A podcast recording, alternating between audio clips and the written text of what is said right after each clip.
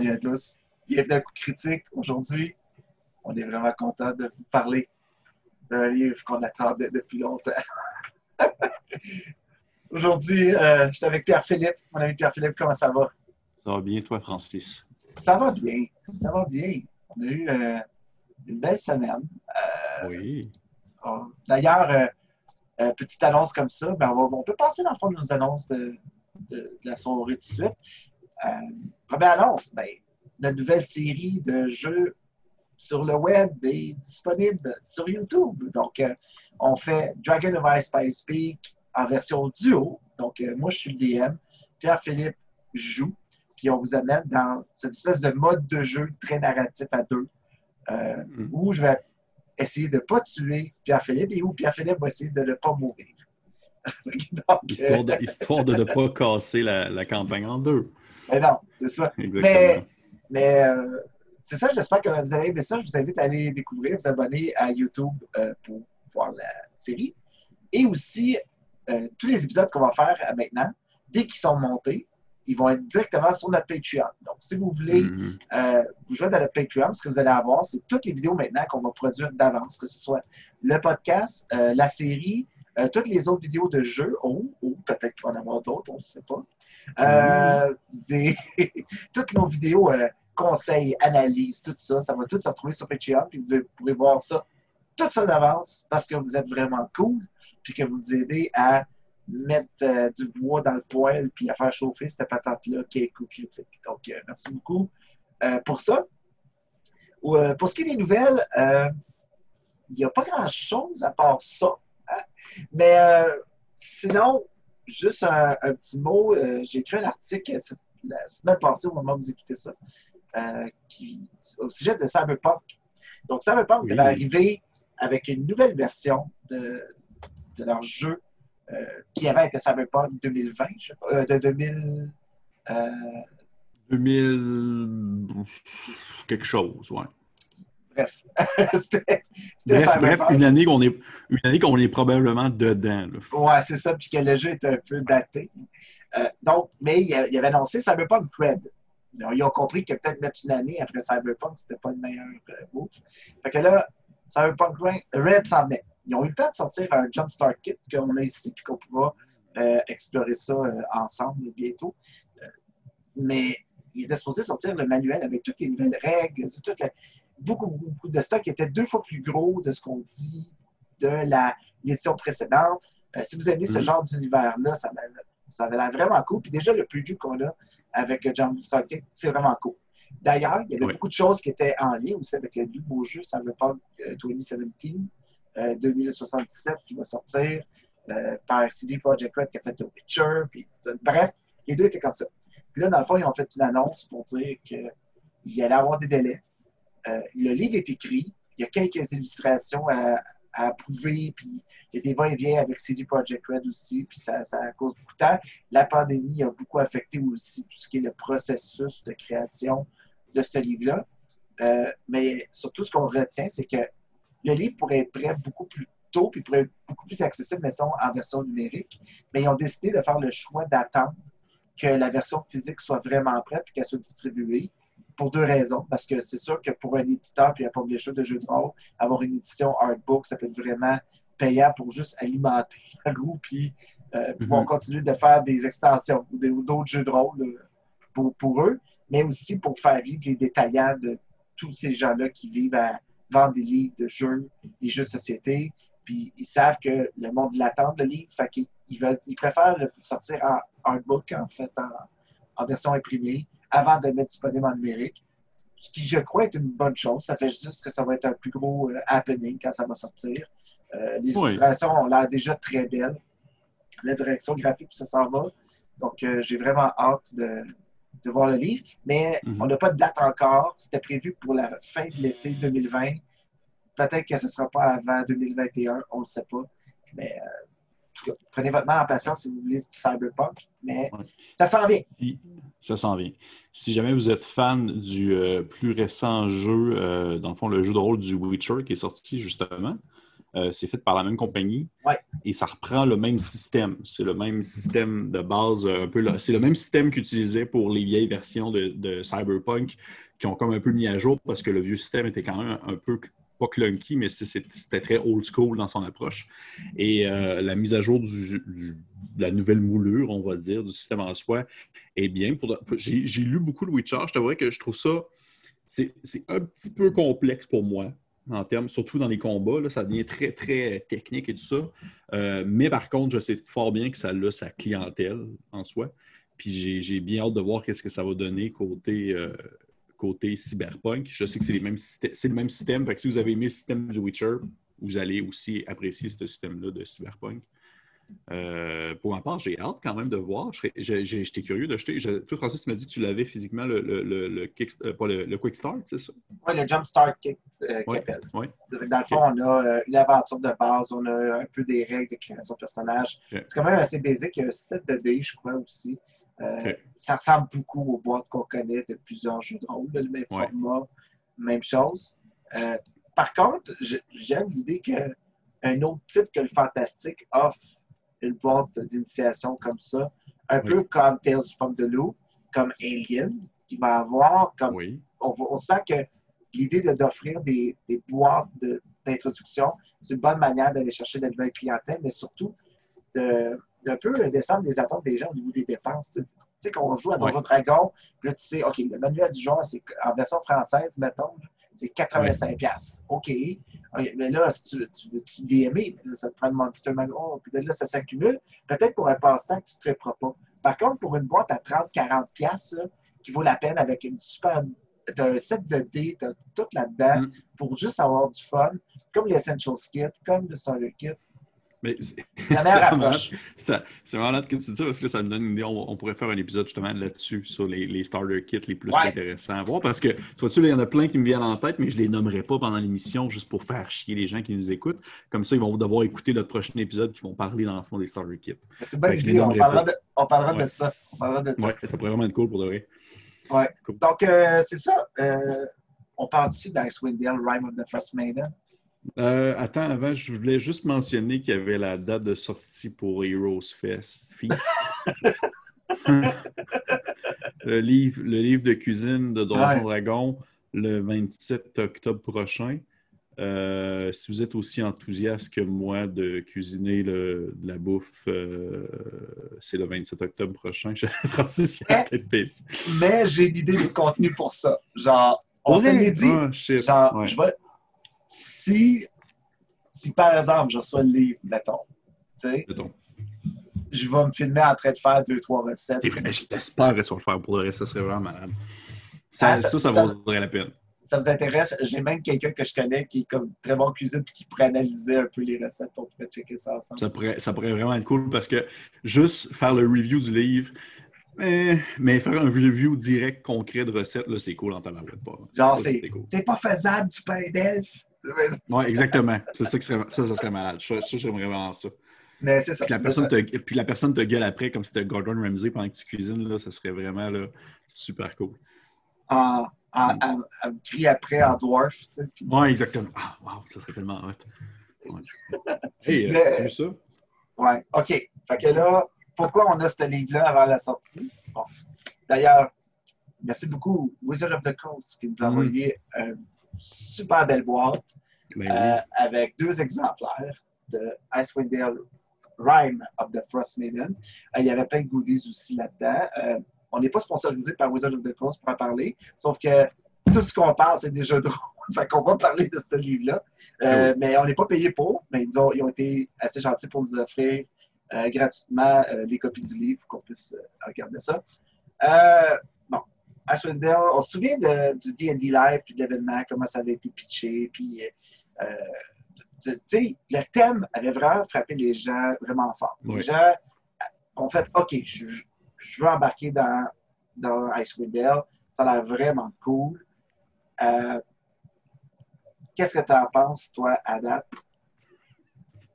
Grosse question. Euh, c'est drôle que tu dis ça parce que là, tu as mentionné le, live quand ils ont présenté le, livre. Puis je m'en rappelle, c'était euh, c'était ma première participation à Coup Critique. C'est vrai. Ouais, c'est vrai. Ah, c'est comme une boucle. Back in the days. Back in the days, au début de, au début de l'été. Euh, pour de vrai, j'en ai quand même beaucoup lu. Euh, j'ai beaucoup lu aussi ce qu'il y avait sur Internet. Et c'est vraiment drôle parce que j'ai un, de mes- très bons amis qui est aussi un, très bon DM, s'appelle euh, Philippe, euh, qui a aussi sa page d'ailleurs, euh, des comptes et des dés, qui m'a envoyé un article concernant en fait le, livre en soi. Et c'est drôle parce que je lisais dans le fond la review du gars en question, puis il y avait des, des petits spoilers que je connaissais déjà. Puis pour de vrai, je suis, je suis arrivé pinpoint sur les mêmes conclusions que lui en soi. C'est-à-dire que c'est une grosse campagne. C'est vraiment huge, dans le sens que c'est très. Comme on s'en parlait un petit peu avant l'enre- l'enregistrement, c'est pas pour des nouveaux DM. Je dirais pas que c'est vraiment pas une campagne d'introduction DM. là. pour de vrai, c'est de la grosse gestion, beaucoup d'NPC, beaucoup. Tout ce que D&D pouvait pitcher dans une aventure, ils l'ont pitché dans cette aventure-là. Je, je lisais des, des- des affaires, puis j'étais comme genre, OK, shit, OK, oui, ça se passe dans le Nord. Oui, il y a l'aspect beaucoup survie, mais des fois, il, incluait des, spécificités des créatures. J'étais comme, OK, shit, qu'est-ce que ça fait dans, dans- qu'est-ce que ça fait dans les étendues congelées du Nord, cette affaire-là? Et euh, fait beaucoup, beaucoup d'organisations côté DM, c'est un bon challenge côté DM. C'est ça qui est intéressant. Je trouve que c'est- c'est challengeant à mettre en place pour un DM de cette aventure-là. Côté joueur également, euh, je pense pas que c'est l'aventure la plus typique. Euh, je pense pas que ça représente, dans le fond, Donjon Dragon, dans le sens où tu vas dire Ah, Donjon Dragon, c'est euh, Rim of the Frost Maiden. C'est pas ça. C'est dans le sens que c'est très. euh, On va ailleurs. on, sent on va ailleurs, oui. Puis, puis pour de vrai, là, je, vais, je vais le dire, je vais le dire un peu, je vais le dire aux gens qui nous écoutent présentement. Ça se pourrait, ça se pourrait que je me- que je m'échappe dans les prochaines minutes, dans, dans la, la prochaine heure, sur des peut-être. Fait que je veux quand même, le mentionner, des trucs très... Je pense pas aller dans le gros deep, là, mais je veux que vous le sachiez, que ça se peut que je mentionne des choses que euh, normalement, vous auriez peut-être pas su tout de suite si vous la faites en tant que joueur, en tant que partie. Je veux tout de suite le mentionner parce qu'il y a. Euh, puis le maintenant que vous le sachez, je vais le dire. Euh, il y a des- il y a des- juste à la fin, la section bestiaire, que je pense que tu avais regardé aussi, que tu m'avais Ouais. dit. euh, des vampires kobolds, des vampires gnolls. Je suis comme genre, il se passe des affaires dans ce nord, dans ce royaume du Nord-là. Euh, comme tu mentionnais. On va se le dire. Oui, vas-y, vas-y. c'est cool. C'est cool en crise pour de vrai. cool. Il y a une autre variante de monstre que je ne veux pas spoiler, mais on fait usage du fait que c'est c'est pas, mettons, le. Il y a beaucoup de ça. OK, ben, on, on va y aller en, en ordre. on est comme, on, on est comme que- excité puis on part dans tous les sens. On est genre. Ok. On, était dans des monstres, on va parler des monstres. Donc, ce livre-là a le plus de monstres ajoutés Mm, pour un module de toutes les autres aventures qui ont sorti absolument. de D&D. Euh, il y a, là, tu as, donné un glimpse. Il y a beaucoup de reflavor de monstres connus pour les adapter à l'histoire. Donc, il n'y a pas juste des nouveaux monstres. Il y a beaucoup de, de monstres Oui. qu'on connaît déjà, mais ils ont un petit twist pour fitter avec l'aventure, où ils ont un, Oui. un petit quelque chose de plus. Il y a Oui. aussi des nouveaux monstres vraiment intéressants. Il y a vraiment des, des choses très, très cool dans, dans, dans, dans les monstres. Je trouve qu'il y a une belle variété. Ce que j'aime d'un livre qui offre autant de choses comme ça pour un DM, c'est que ces monstres-là, je veux dire, tu peux les mettre après n'importe où. Tu C'est ça qui est cool. Ouais. Tu n'achètes pas ça juste pour le module, j'ai l'impression. Tu achètes ça pour tout ce que ça représente comme monstre, mais de nouvelles règles, possibilités de personnages, possibilités d'intrigue. Euh, il y a beaucoup de maps de petites villes, de petites maisons. De, il y a beaucoup de, de ça qui peut être remâché, réutilisé. Puis ça, euh, c'est c'est vraiment cool. Pour, Oui. pour, si on commence du début, là, dans le fond du livre, euh, il y a une petite section que vous pourriez, par exemple, faire lire à vos joueurs qui explique un peu le mood dans lequel on, on est. Euh, moi, j'ai. Il n'y a rien qui m'a renversé au niveau de la création des personnages. Je veux dire, il y, a, il y a quelques petites affaires du spécial, mais il y a une mécanique que j'aime beaucoup. Euh, puis je sais que D&D va beaucoup là-dedans. Ils ont commencé avec Explorer's Guide to Wildmount avec le Eric Chronicle. Là, là-dedans, on, on offre que nos personnages qu'on va créer ont un secret. Ils partent Oui. avec un secret. Oui. Puis ça, c'est vraiment cool pour un DM qui, qui est avec, mettons, des joueurs qui ne sont pas des, des fans de faire des backstories, mettons, puis qui ne sont pas euh, super à l'aise dans l'écriture ou le développement de personnage, ne pas trop où ils vont s'en aller. Mais à la limite, ils ont comme une formule de, style de carte. Donc, tu pourrais imprimer les secrets, faire piger un secret et dire ça, c'est ton secret, dis-moi c'est quoi. OK, on va bâtir autour de ça. ton personnage a un espèce de lien qui peut vraiment jouer dans la campagne, qui peut ressortir. Ça, c'est vraiment très cool. C'est simple. C'est comme deux, trois lignes, mais ça peut donner beaucoup de choses. Et le truc que je trouve très cool là-dedans, pour de vrai, en, le checkant, c'est de un, ça me faisait penser à, Curse of Strahd dans le sens qu'il y a des éléments narratifs qui vont être impliqués dans la campagne que ni le DM ni le joueur va choisir, qui va être dans le fond choisi au hasard par justement cette espèce de secret-là. C'est pas le DM qui l'a choisi, c'est pas le joueur, c'est quelque chose d'autre. Puis ça, je trouve ça malade de un. Et de deux, euh, ce concept-là des secrets, c'est très cool parce que c'est très euh, thématique dans la campagne en soi. Icewind Dale, c'est une région qui est très éloignée. C'est une région que les gens, ils vont là-bas pour se faire oublier. C'est une région où est-ce que le monde, justement, ont des secrets, ont des, ont des bibites cachées. Fait que tout le monde sait que si tu es un étranger qui arrive dans le coin, tu as peut-être quelque chose à te faire reprocher, puis tu es peut-être justement là pour euh, oublier ton passé. C'est juste sur la thématique de paranoïa. C'est juste la thématique. Parlait beaucoup. D'ailleurs, chose intéressante, dans le livre, il y a une page, je pense, qui a été rajoutée à la fin du livre. C'est la dernière page où ça a été écrit le 12 avril 2020. Puis c'est une note de Chris Perkins qui explique comme Hey, quand j'ai lu j'ai fait le livre, je pensais pas qu'elle allait sortir pendant une pandémie mondiale. Donc, peut-être regarder avec vos joueurs quelques thématiques qui sont peut-être plus ou moins à l'aise de regarder, vu que l'aventure parle beaucoup de paranoïa, d'isolation, de, ben survie. Ouais. Puis, oh, puis, il y a même une note sur euh, une, la directrice artistique, en fait, euh, qui a travaillé sur le livre, mais qui a travaillé sur tous les livres de cinquième édition. Puis elle dit le look de D&D, c'est elle. Euh, elle s'appelle Kate Irwin, dans le fond, qui est, qui est la, directrice artistique. Puis il y a un beau mot sur elle, comme quoi elle est là depuis le début de la cinquième, puis que pourquoi on tripe sur des belles éditions comme ça, puis des belles images. Puis mm-hmm. C'est à cause d'elle. C'est à cause d'elle. Ouais. Fait que, il y a un bel, il y a un bel image là-dedans. Mais c'est drôle, cette note-là, par exemple. Tu le sais, tu fais comme Ah, ouais, j'avoue. Ouais.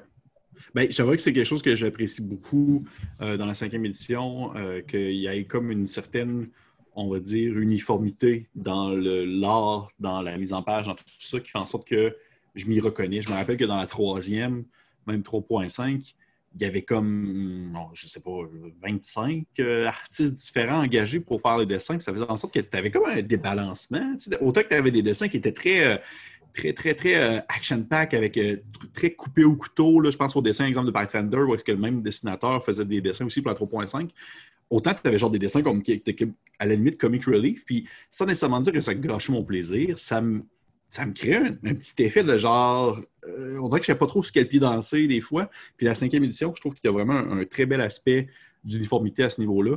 Puis je ne vais pas te le cacher, euh, définitivement, ce livre-là, c'est pour moi, c'est le plus beau livre à date. Ah oui? OK. Pour vrai.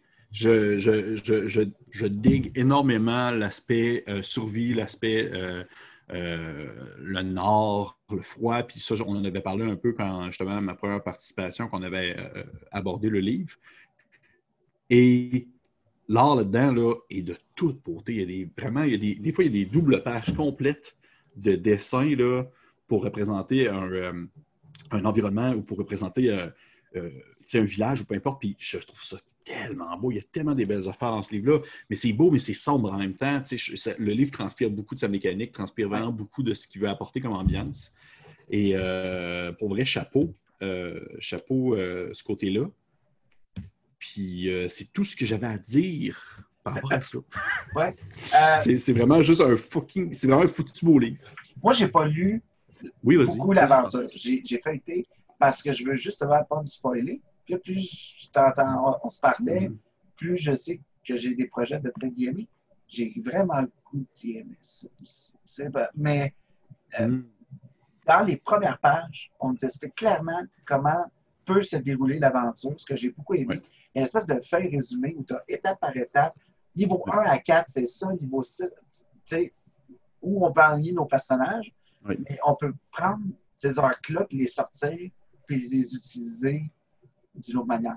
Absolument. Autre chose que j'ai beaucoup apprécié, c'est qu'au début, euh, le début d'aventure, les premiers niveaux, parce qu'on va se dire, souvent les premières aventures d'introduction de niveau 1 à 4, 5, c'est pas nécessairement la grosse force des modules. Souvent, les gens vont même les skipper, puis ils vont adapter le module pour partir ça au niveau 3 ou mettons au niveau 5, parce qu'ils font comme Ah, ça va être dur, là. OK, là, euh, Fighter niveau 1, bon, OK. Puis, c'est un petit peu moins juicy, mettons, pour les, joueurs qui ont, qui ont beaucoup d'expérience de jeu.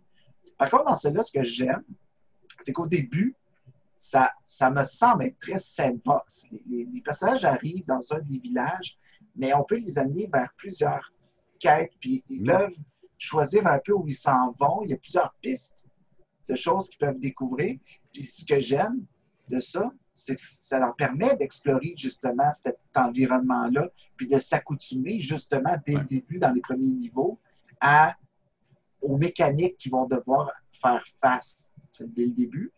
Ça ressemble beaucoup au Essential Kit pour ça. Je pense que c'est là qu'ils faisaient un parallèle, que c'est très sandbox, puis c'est très. Ben, si la personne va aller là, ben, elle peut aller là tout de suite, puis elle peut aller là. là je pense qu'il y a un peu de ça au début, en tout cas, du, du livre de, de Ice Model Ride of the First Oui, oui, définitivement. C'était. Euh, je trouvais ça très cool que euh, l'introduction. C'est ça au début, surtout au début dans les premiers niveaux, tu as beaucoup, beaucoup, beaucoup d'interactions avec des NPC parce que tu as beaucoup de, de plots qui, se font comme lancer à toi. Tu as beaucoup de quests secondaires qui sont optionnels aussi.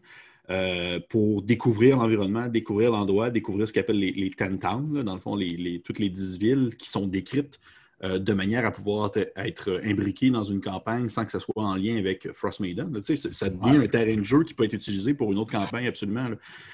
Puis à rendu un certain niveau, ben là, tu embarques vraiment full pin dans euh, le scénario en soi, les implications et tout ça. Puis je trouvais ça aussi très cool, justement, qu'il donne le. Je sais pas si tu as probablement lu la, même section de moi où est-ce qu'il mentionne que vous pouvez, c'est ça, commencer niveau 1, faire ça, tout de skipper, vous recommencer niveau 4, puis genre, vous êtes déjà comme dans l'implication du scénario, dans tout ce qui entoure euh, cette, euh, cette, espèce de créature-là. Il y avait ça aussi dans, mettons, Tome of Annihilation. Oui. Des, des, modules comme ça, on dit, ben, tu sais, ça se fait, tu peux commencer plus haut niveau. D'ailleurs, je pense qu'ils pensent à ça parce que beaucoup de monde vont peut-être commencer, ont peut-être commencé récemment avec un Essential Kit ou un Starter, euh, starter 7, puis ils vont faire, oh mon Dieu, j'ai vraiment le goût de les amener là après le niveau 5, 6 bon, ben, ils peuvent. Il y a quelque chose, il y a une formule où, je pense qu'on peut facilement adapter l'histoire puis s'en aller dans ces eaux-là. Mais d'ailleurs, l'histoire, euh, as-tu eu le temps de regarder un peu le synopsis du livre? J'ai regardé un peu. Tu peux-tu me parler un peu de l'histoire? C'est quoi que les personnages vont faire euh, là-dedans?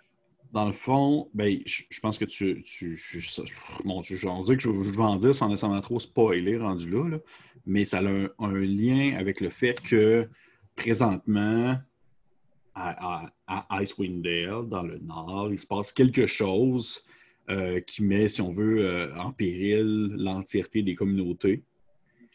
Et euh, les joueurs qui ont différentes implications qui peuvent survenir au, début de la partie vont un peu essayer de, comprendre l'origine de ce changement-là, de cette espèce de problème-là qui survient et qui apporte euh, son lot de, d'horribilité, on va dire, de, choses horribles. Et euh, ils peuvent, dans le fond, essayer de, modifier ça. j'essaie de, pas comme, je, ne veux vraiment pas comme trop en dire, mais ça a en lien justement avec euh, l'implication des dieux, beaucoup en fait, une déesse en particulier. Et dans le fond, les, joueurs doivent essayer de comprendre pourquoi est-ce que pourquoi est-ce que cette déesse agit ainsi puis là, c'est là que je pense qu'il y, a beaucoup l'aspect de la, folie, euh, de la santé mentale qui embarque. Il y a beaucoup d'aspects sur genre l'isolation et, les problèmes euh, du fait de, vivre reclus de la société qui peuvent euh, venir être des thématiques très fortes qui, je crois, peuvent parfois être très sensibles aussi. Je pense que c'est quelque chose qu'on va discuter avec les joueurs. Je pense que ça fait partie des choses qu'on doit mettre, on doit mettre au clair parce que je pense qu'il y a des sujets très matures qui sont abordés dans ce livre-là, au même titre que dans Curse of Strahd, par exemple. Euh, que, c'est important de pouvoir avoir une vision claire avec vos joueurs par rapport à ça. Et euh, au final, je sais qu'il existe plusieurs endings à cette situation-là. C'est pas, pas unilatéral dans le sens euh, une ligne droite, vous accomplissez ça, tac, tac, tac, vous, vous complétez le donjon, puis c'est fini. Il y a plusieurs fins. Il y a une fin qui est bien, entre parenthèses, qui est comme une fin un peu bien, amères mais bien. Puis il y a des fins qui peuvent finir très mal. Je sais que ça peut être. Euh, ça peut terminer euh, en, C'est ça qui est plate un peu, mais en même temps, moi, je trouve ça malade. C'est une campagne que tu t'impliques vraiment beaucoup pendant des mois, des mois, des mois, puis qu'au final, tes joueurs, à la fin, ils font patate puis ils échouent. Ça peut arriver. Ça peut arriver dans cette campagne-là, au même titre que je pense, exemple, à, à Two Mobile Nation, qu'au final, ça peut terminer en TPK, puis euh, that's, that's all. Que, euh, est de niveau 1 à 11. Euh, mais c'est ça que je disais tantôt quand on s'en parlait, euh, quand je mentionnais tantôt que cette campagne-là, à pitch dans, toutes les, dans tous les sens, c'est dans le sens qu'il y a vraiment beaucoup de personnages impliqués scénaristiquement dans cette histoire-là, beaucoup de parties différentes et beaucoup de créatures différentes qui ont des intentions différentes derrière. Puis c'est ça que je pense que quand on parlait, exemple, que Donjon Dragon s'en allait vers, euh, on va dire, euh, euh, une espèce de modernisation des, de l'implication des monstres, qu'un monstre n'est plus juste méchant, une culture n'est plus juste méchante, c'est qu'il y a des créatures là-dedans que vous allez rencontrer qui habituellement sont dans une campagne moyenne de Donjon Dragon, vous allez les croiser, puis vous allez leur péter la gueule, ça va être là. Sauf que là-dedans, vous allez les croiser, puis vous allez faire ah, OK, est-ce qu'on l'aide ou pas? Parce que genre il fait quelque chose de pas cool, mais il y a des raisons en même temps de le faire. Il y a comme une espèce d'implication morale qui vient, c'est plus nuancé. la dichotomie bien-mal est moins là, c'est plus gris. Même du côté, dans le fond, du, du, on va dire, du méchant principal, c'est vraiment plus gris. Et euh, c'est pour ça que je trouve que euh, c'est une très belle campagne pour ma part. De ce que j'ai lu pour l'instant, je trouve ça super. C'est vraiment, vraiment cool. C'est sûr que je vais la runner. Je, je, je l'adore. Ça vient chercher plein de thématiques que j'aime. Sauf que c'est vraiment pas pour tout le monde. Je pense qu'il y a beaucoup de gens qui peuvent être, euh, euh, on va dire, frustrés de tout ça, peut-être, pas, pas fâchés, mais tu sais, euh, ne pas avoir un sentiment d'accomplissement dans le sens où est-ce que tu vas faire des choses, puis après ça, tu vas te poser la question si tu as bien fait de faire ça. C'est moins, moins clair, c'est plus, c'est, plus nébuleux. c'est pour ça que je dis que pour un DM, c'est plus compliqué un peu à mettre en place, parce qu'il faut que tes joueurs aient quand même le sentiment d'accomplissement. Mais pour les joueurs aussi, je trouve ça plus euh, touché un peu parce que ça, ça demande beaucoup de réflexion qui, euh, des fois, euh, ne va pas être prime d'abord. la première chose qui va nous venir en tête quand on pense à Donjon Dragon puis qu'on a juste le goût d'aller taper des monstres, par exemple. Ouais. Fait que non, c'est très, très complexe. Mais toi. oui, vas-y. je ne sais pas pour toi, Pierre-Philippe, mais au niveau de l'horreur dans le livre, il y a une note à l'intérieur du livre qui parle de justement prendre conscience de faire une bonne rencontre avec ses joueurs puis d'en discuter très, très ouvertement de ce que vous pouvez aborder ou pas. Euh, toi qui as, fait beaucoup d'horreur dans plein de styles de jeu, là-dedans, as-tu retrouvé justement cette horreur-là que tu recherchais? Là, parce que je sais que c'était quelque chose que tu voulais. Puis je pense qu'il y a plusieurs DM qui aiment ce style-là aussi. C'est pas pour rien que Curse of est encore très roulé. C'est pas pour rien qu'ils vont leur sortir top. Oui. Il y a beaucoup de monde qui ont fait ça, ça peut durer sur des mois. T'en as t'en aurais de l'horreur pour genre ton Halloween dès que tu pars en septembre, puis tu sais, tu, après, quand il fait hiver ici, ben, tu es dans l'hiver encore plus mm. dans Swindell, puis ça crée une espèce de tension que tu es un peu dans ce mood-là. Fait que c'est un bon livre à sortir, en tout cas, en Amérique du Nord. C'est un bon livre à, Vraiment. à sortir. C'est bien timé. Voilà. Euh, pour répondre à ta question concernant l'horreur, euh, définitivement, oui, je considère que les, euh, les, les, thématiques abordées, autant que justement que ce soit dans l'écriture ou dans l'art, euh, laissent sointer un peu cet aspect un peu horrifique-là. d'un autre côté, ça reste, ça reste du, ça reste du donjon dragon dans le sens que tes aventuriers sont souvent assez pimpé pour être capable de genre combattre des créatures. Tu n'es pas, un, pas un investigateur de Call of Cthulhu qui va se faire euh, dévorer le cerveau par un monstre innommable. On s'entend. Sauf que euh, l'aspect horrifique est là. c'est sûr que je pense qu'il euh, y a un travail à faire pour être capable de le rendre convaincant parce que justement, c'est ça arrive quand même assez rapidement, je crois, à mesure que les niveaux augmentent pour les joueurs de devenir. Euh, tu sais, à partir du niveau 5, tes joueurs commencent à être assez bien buildés, surtout tout dépendant du nombre que tu as, pour que tes, tes, combats peuvent être challengeants, sauf que. des fois, on va dire le, le stress n'est pas nécessairement là. Ça devient très tactique, ça devient très euh, genre, on, se dispatche là, puis tout ça. Mais je pense que côté ambiance, il y a quelque chose à aller chercher là. Euh, je t'avouerais que si j'avais fait Curse of Strad, je, suis en train de faire Curse of Strad, c'est pas du tout le même type horrifique en quelque sorte. Euh, Curse of Strad, c'est très, euh, c'est très euh, romantique, gothique, associé avec genre, c'est très, très émotionnel, c'est très tourné justement vers, vers le ressenti, puis des horreurs plus, justement, plus théâtral et tout ça. Alors que là-dedans. C'est Bram Stoker, tu sais, que ça Oui, c'est exactement ça. C'est plus Bram Stoker. Alors que là-dedans, c'est justement, c'est vraiment plus euh, John Carpenter, dans le sens que c'est, plus viscéral, on vient plus. Euh, c'est plus. Euh, on va dire mordant, c'est plus tangible dans le sens qu'il y a un grand aspect qui est mis, un grand aspect qui est mis sur la survie, qui que genre, les joueurs vont devoir vivre des moments où est-ce qu'ils sont ce qu'ils vont dire, OK, ben, il faut qu'on économise telle affaire ou telle affaire. Puis il y a beaucoup de, justement, de, on va dire, de, ça met beaucoup de l'avant le concept justement de l'hypothermie, du froid, de la perte, euh, de la santé mentale, comme je mentionnais tout à l'heure. Fait qu'il y a un aspect horrifique qui est, on va dire, plus euh, euh, justement viscéral, sauvage en quelque sorte. Et également un aspect horrifique qui est vraiment plus sur le euh, sur le mental. Et là, spoiler, pour un petit spoiler pour les gens, dans le fond, qui peuvent nous écouter. Sinon, couper dans 30 secondes. je ne sais pas si Francis va mettre un espèce de gros triangle jaune marqué dessus spoiler pour, dire qu'il se passe de quoi. Ouais. Euh, il y a comme euh, l'aspect, comme dans le jeu vidéo qui s'en vient de Larian Studio, il y a, il y a vraiment l'aspect, exemple, des flagellants mentaux, des flagellants mentaux qui arrivent. Fait il y a comme cet aspect-là horrifique sur genre le contrôle, la perte du contrôle du corps. Euh, l'espèce de virus qui s'implique en toi, qui s'implique, puis que tu fais en sorte que tu perds vraiment ton, ta, manière de fonctionner, comment est-ce que tu sais bouger, puis tout ça. Fait il y a comme un. C'est là que je trouve qu'il y a un lien à faire avec The Thing, par exemple, de John Carpenter.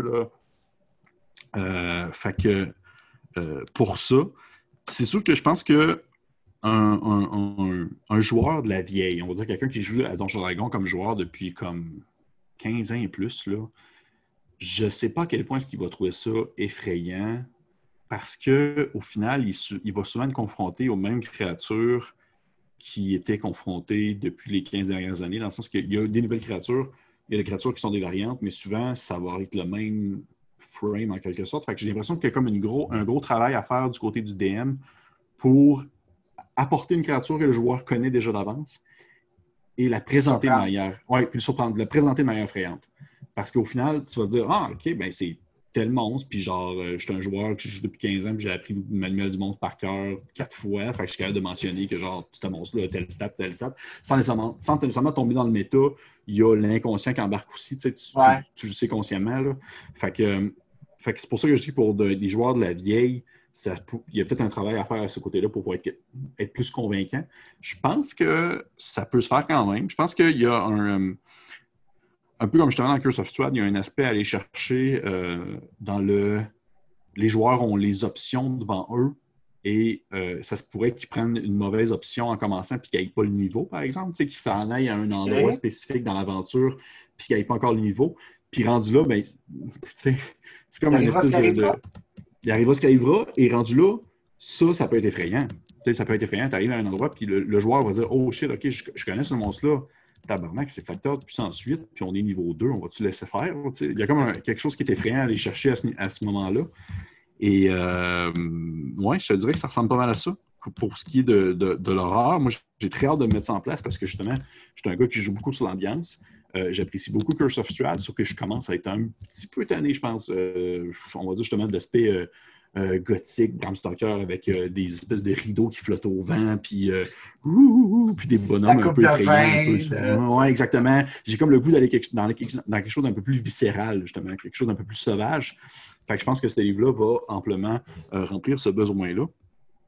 Et non, ça ressemble pas à ça, je t'avouerais. Côté horreur, j'ai bien hâte. Là. toi, Francis, de ton point de vue, tu, sais, tu as le goût de la faire jouer, tu me dis tout à l'heure.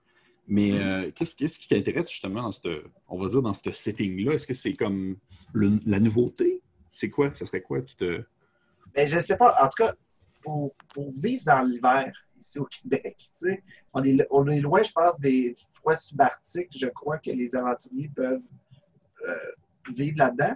Mais le fait qu'il y ait un côté euh, un peu plus familier, avec l'espèce de, bestiaire très hivernal, il y a comme une espèce d'ambiance un peu plus proche de, notre vécu, de, des hivers tough, puis le verglas. Moi, je suis de cette génération-là, puis je sais pas, de, de replonger un petit peu dans cette espèce d'ambiance-là de il n'y a rien à part l'hiver puis le froid.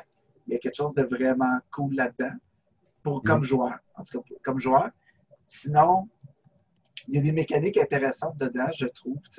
Euh, le côté survie. Euh, ça fait penser un peu euh, à Skyrim, mettons.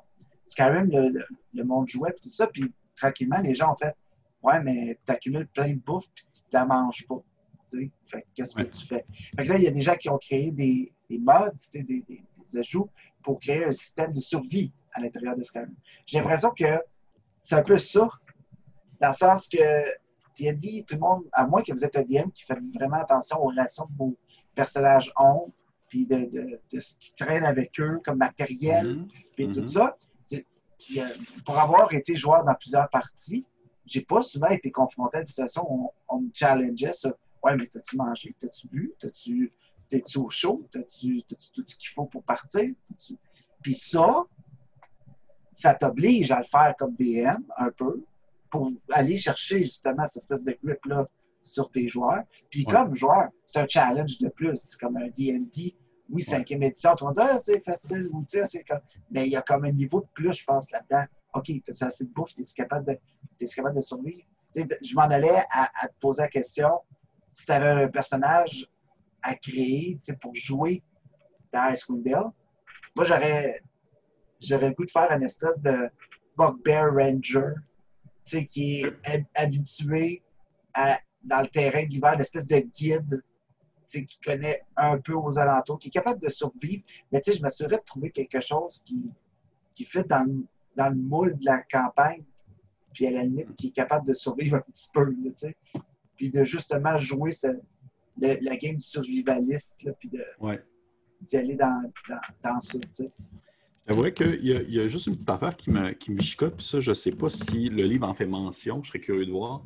C'est, c'est. Puis je me rappelle que j'avais déjà vu une vidéo sur YouTube par rapport à ça, euh, d'un, gars qui faisait justement une game plus euh, de survie.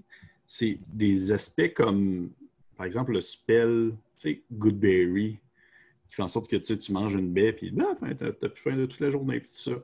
Fait que, je serais curieux de voir si le livre a des annotations par rapport à justement comment faire pour, on va dire, euh, limiter certaines capacités magiques, sans nécessairement dire limiter, mais tu sais, pallier à certaines capacités magiques qui font en sorte que, genre, euh, c'est assez facile pour les joueurs d'avoir un, confort puis un cosy. Tu sais, je pense à ça ou je pense à, je ne me rappelle plus le nom du spell qui permet d'avoir une cabane au-dessus de ta tête puis d'être de euh, Liaman's Tiny Hut, quelque chose ouais, exactement. Euh, les, trucs euh, tiny choses. Fait que, ouais.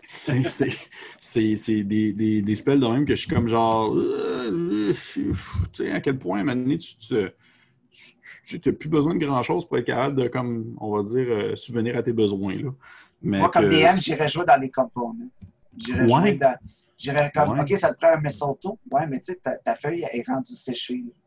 Ouais, genre, mettons, puis tu l'as pas, mettons, ce qu'il faut pour ouais. Ou, tu sais, j'essaierais de trouver un, niveau de difficulté. Je laisserais mes joueurs le faire, tu sais. Mais à un moment donné, si je vois que ça devient un problème, puis qu'il y a des enjeux, puis c'est parce qu'il y a aussi une phase où tu veux offrir une expérience mémorable à tes personnages. Tu sais, dans ça, je pense que tu veux que tes personnages se Te souviens-tu qu'on était pognés dans la grotte, puis que là, euh, on s'est rendu compte euh, qu'il y avait bizarre, puis ça n'arrêtait pas, puis on n'avait plus de bouffe, plus rien, puis euh, qu'est-ce qu'on fait, puis tu veux créer cette espèce de. Oui, puis tu sais, je dis au final, ça, ça, ça, reste Donjon Dragon aussi. Ce n'est pas, pas un jeu de simulation de survie dans la neige. Là. je ne vois pas comme faire perdre des doigts et des nez, là, ça par rapport. Là, Mais est-ce que Bear Grylls aurait fait ça? Oui, c'est ça, tu sais, je veux dire, je ne vais pas commencer à comme demander aux joueurs de me décrire comment est-ce qu'il passe son feu s'il essaie de le partir, là. On s'entend. Euh, je savais qu'un autre truc que je, trouve quand même très cool, c'est, on en a parlé quand même tantôt euh, beaucoup, mais je voulais juste revenir là-dessus rapidement, c'est sur le bestiaire. Euh, je trouve ça vraiment hot qu'il y ait des monstres qui sont, justement, comme tu as mentionné, qui sont très spécifiques à l'aventure. Comme euh, j'ai dit par exemple tantôt, spoiler, les, euh, les vampires. Mais j'apprécie aussi beaucoup qu'il y ait des monstres qui sont très génériques, qui manquaient à Donjon Dragon, qui peuvent être plugués justement dans un setting nordique. Je pense par exemple justement à, l'oursibou nordique, ou même encore un fucking cachalot, qui est comme juste une grosse baleine, ou euh, des, des morses, des morses Il y a un volet peu nautique, hein? Il y a un volet un peu nautique dans le... Mais, oui, mais, oui, mais définitivement, dans les, les, les Ten Towns, il y a des villes qui sont, euh, qui sont dans le fond sur le bord de l'eau. Fait que euh, pour ça, je trouve ça vraiment très cool. Euh, des, des, lapins, des ice trolls, un troll de neige, c'est quand même très cool. Euh, sur les Yeti et les petits Yeti les petits Yeti également. Euh, je trouve ça le fun qu'il y ait euh, l'implication. Ça, c'est parce qu'ils sont dans, les bestiaires aussi, mais c'est aussi dans le concept des joueurs. Il y a beaucoup d'implications concernant les, euh, les Goliaths dans cette aventure-là. Ça, je trouvais ça le fun parce que dans la cinquième édition, il n'y avait pas, on va dire, soit d'un côté setting ou toute, chose de genre-là qui, impliquait tant la culture Goliath que ça. Fait que je trouve ça le fun qu'il y ait comme une espèce de. une petite touche particulière. Ils ont une histoire dans ce dans livre-là. Puis ils sont impliqués justement dans, la, dans Icewind Dale. Fait que euh, je trouve ça plaisant de pouvoir euh, voir cette race-là un peu plus de l'avant. Alors que tu sais, on, on la connaît, ils sont dans le bestiaire, je ne sais plus lequel, là. Euh, c'est dans. dans, le dans lequel des Modern Canaan, je ne sais plus. Là. Non, c'est... Ouais, c'est ça. C'est, c'est, une option de personnage. Une option de personnage. Puis, on, on, la connaît beaucoup euh, grâce, par exemple, à la saison 1 Critical Role, des choses comme ça. Mais euh, ils n'ont jamais été tant que ça dans une aventure. Fait que je trouve ça le fun que là, ils sont là. Puis ils ont quelque chose à faire. Il se passe de quoi avec eux autres. Fait que, euh, non. Pour vrai. C'est les gens les, plus équipés aussi dans cet oui, environnement-là. Oui. À fond la caisse, eux et les. ceux, eux et les les, les kobolds vampires. je reviens encore sur mes kobolds vampires. je trouve ça vraiment fucking malade. Parce que des. Il y a des kobolds adaptés au climat. Oui. les, dessins, sont tellement beaux. Puis genre, il y, a, il y a, des maps au pouce carré, là, pour de vrai, chaque endroit, ces maps. Moi, juste, juste la première, la première euh, le premier chapitre sur les euh, sur Ten Towns, là, chaque ville est expliquée euh, avec genre. Je sais pas si tu as remarqué, là, il y a comme, chaque ville a comme un petit, on va dire, exemple, la ville de Targos, mais ils vont dire Targos in a nutshell, dans le fond. Targos expliqué en bref, avec genre les quests qui sont available, la population, les leaders, s'il y a une milice, euh, à quel, euh, dans le fond, à quel, euh, c'est quoi leur ville rivale. Puis ils ont même, dans le fond, ils ont même une espèce de niveau de, de, à quel point ils sont gentils, à quel point ils sont, sont, prêts à rendre service, puis à quel point il y a un confort dans cette ville-là.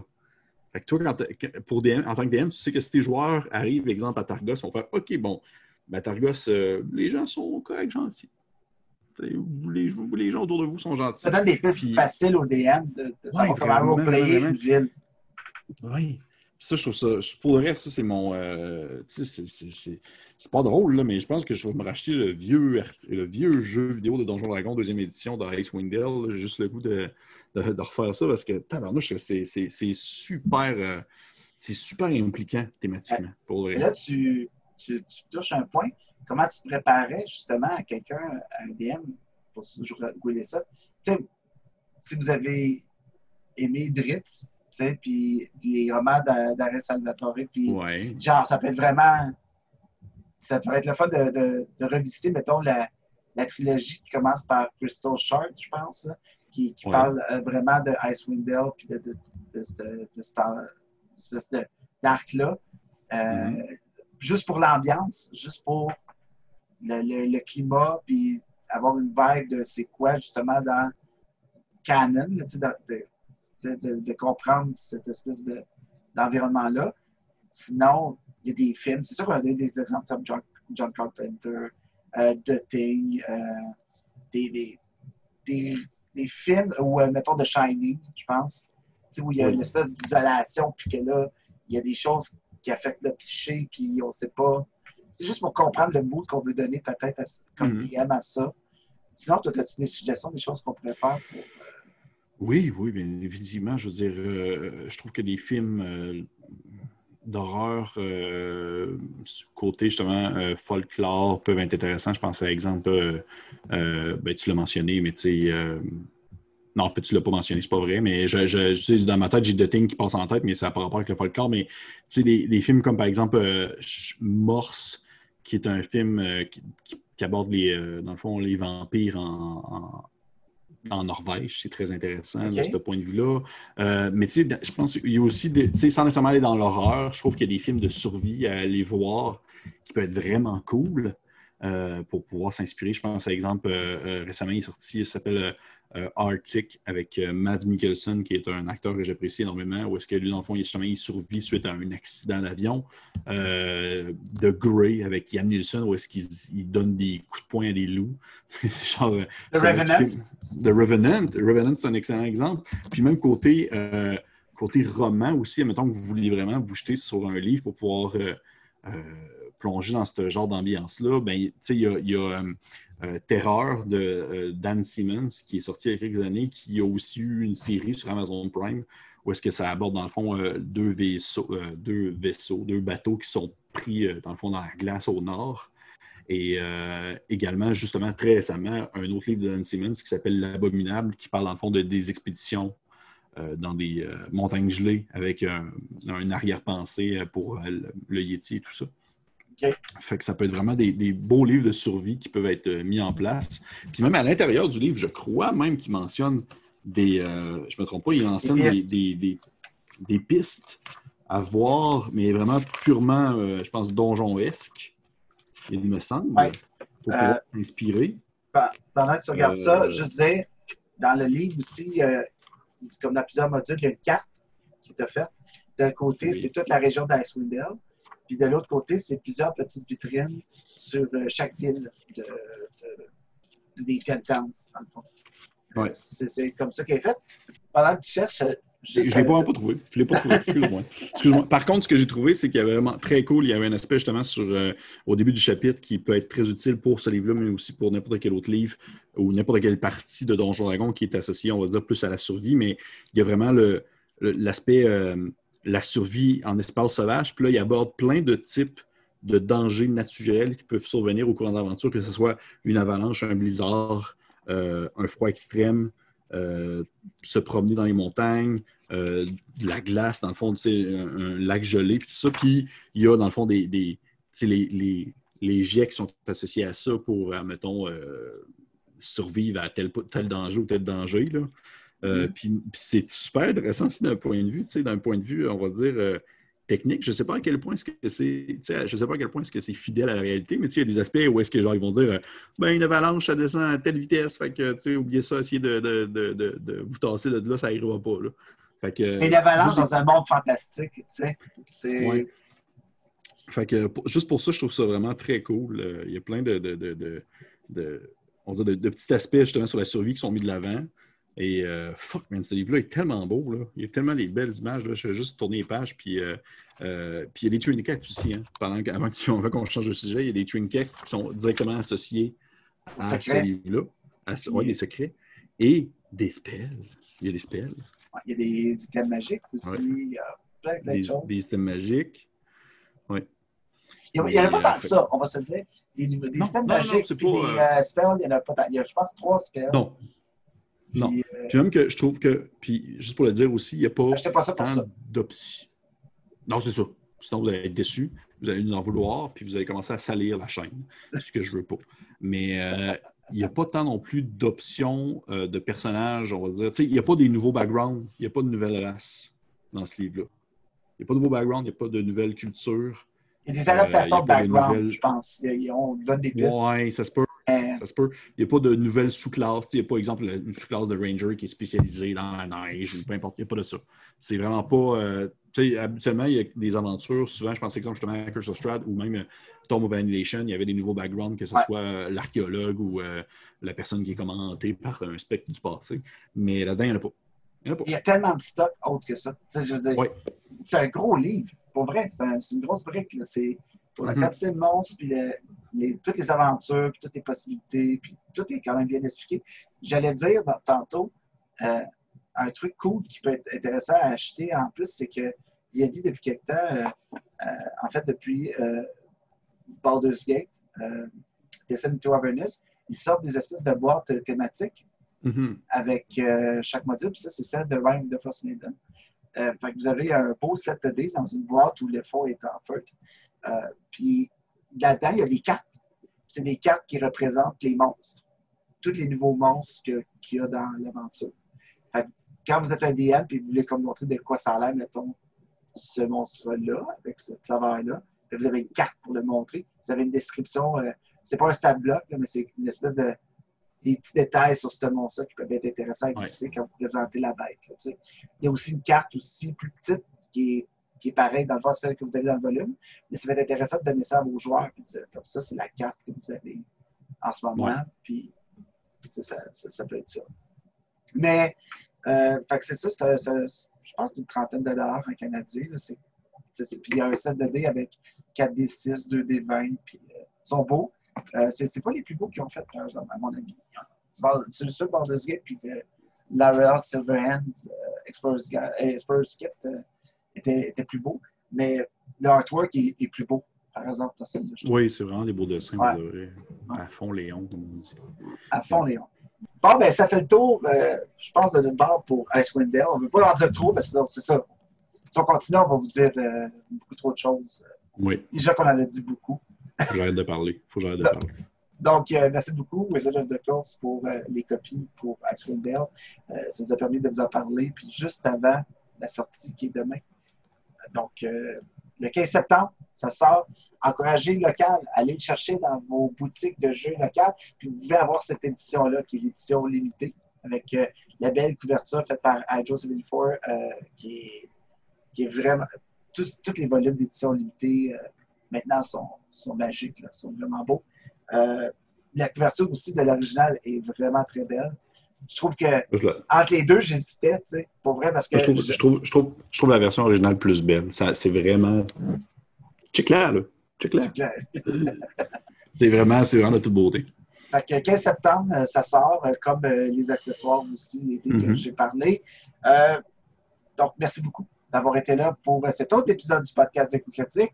Vous pouvez nous suivre sur Facebook, Instagram, YouTube. Euh, on, est, on a un Patreon, vous pouvez suivre nos aventures. oui, c'est ça, j'allais dire. On a un Patreon. Euh, Mhm. y a- il y a- on est partout. On est partout maintenant. Partout. Mais pour de vrai, merci beaucoup. C'était très apprécié. Puis d'ailleurs, euh, euh, merci beaucoup à la communauté euh, depuis quelque temps. Je sais qu'on le disait à tous les épisodes comme quoi on trouve que vous êtes malade, vous, il y a de plus en plus de monde, plus de commentaires, mais pour vrai, ça fait juste doubler à chaque fois qu'on fait un épisode Oui, c'est fou, ça n'a pas de bon sens. Parce que Mais vous on êtes genre. malade. on- Je l'ai fait un peu cette semaine, on a busté le 900, là, c'est complètement fou. Ouais, ouais, c'est ça. C'est vraiment fou, puis c'est grâce à vous, puis on voit, on, ça donne juste le goût de, de- d'en faire plus, puis de vous en offrir plus, puis tant mieux. Puis... Donc, euh, merci beaucoup. Jouez prudemment. Hein? Ça- Mhm. Soyez certains de respecter toutes les consignes pour jouer entre amis ou avec votre famille. Sur ce, on vous dit à la prochaine et euh, bonne game tout le monde. Bye.